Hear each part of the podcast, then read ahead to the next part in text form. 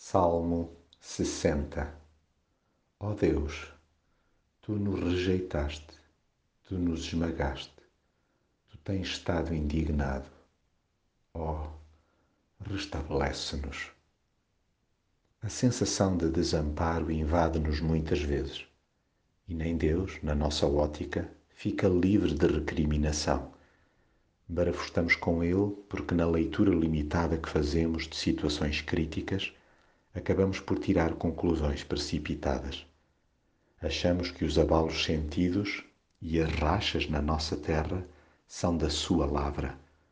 Associamos o descalabro presente a uma reprimenda severa da sua parte.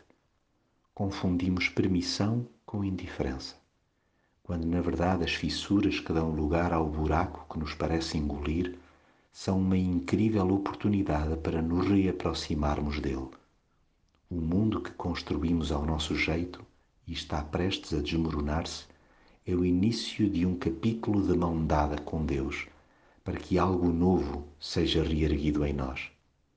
As paredes mais importantes a reconstruir são as do nosso coração, e a partir daí tudo mais se levanta.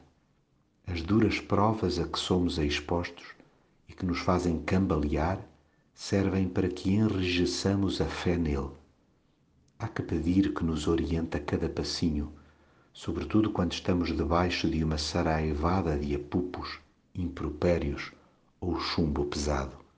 Roguemos em alta voz: liberta aqueles que amas, responde e salva-nos com o teu poder. Até porque é bom lembrar que tudo lhe está sujeito.